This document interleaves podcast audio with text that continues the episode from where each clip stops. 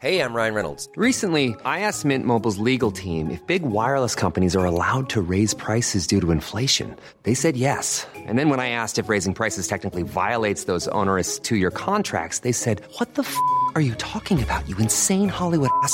So to recap, we're cutting the price of Mint Unlimited from $30 a month to just $15 a month. Give it a try at mintmobile.com slash switch. $45 upfront for three months plus taxes and fees. Promo rate for new customers for limited time. Unlimited more than 40 gigabytes per month. Slows. Full terms at mintmobile.com.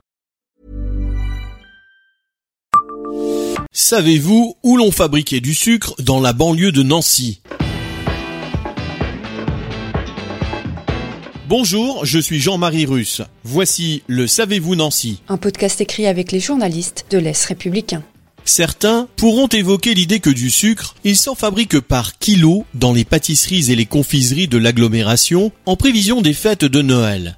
Mais on parle bien là de culture de betteraves sucrières dans ce qui n'était pas encore le Grand Nancy. L'urbanisation n'avait rien à voir avec ce que nous connaissons aujourd'hui et la commune de Vendeuvre se trouvait environnée de champs.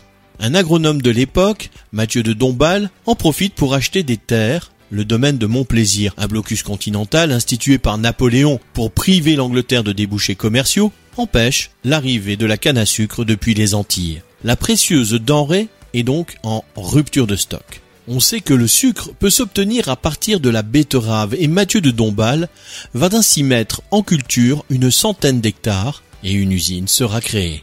La fin du blocus voit le prix du sucre s'effondrer. La culture de betterave est encore balbutiante et les rendements ne sont pas suffisants pour produire en assez grande quantité avec une réelle rentabilité.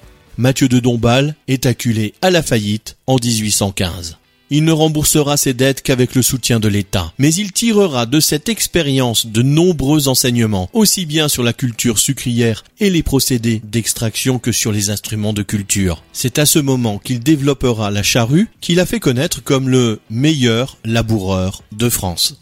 Abonnez-vous à ce podcast sur toutes les plateformes et écoutez Le Savez-vous sur Deezer, Spotify et sur notre site internet. Laissez-nous des étoiles et des commentaires.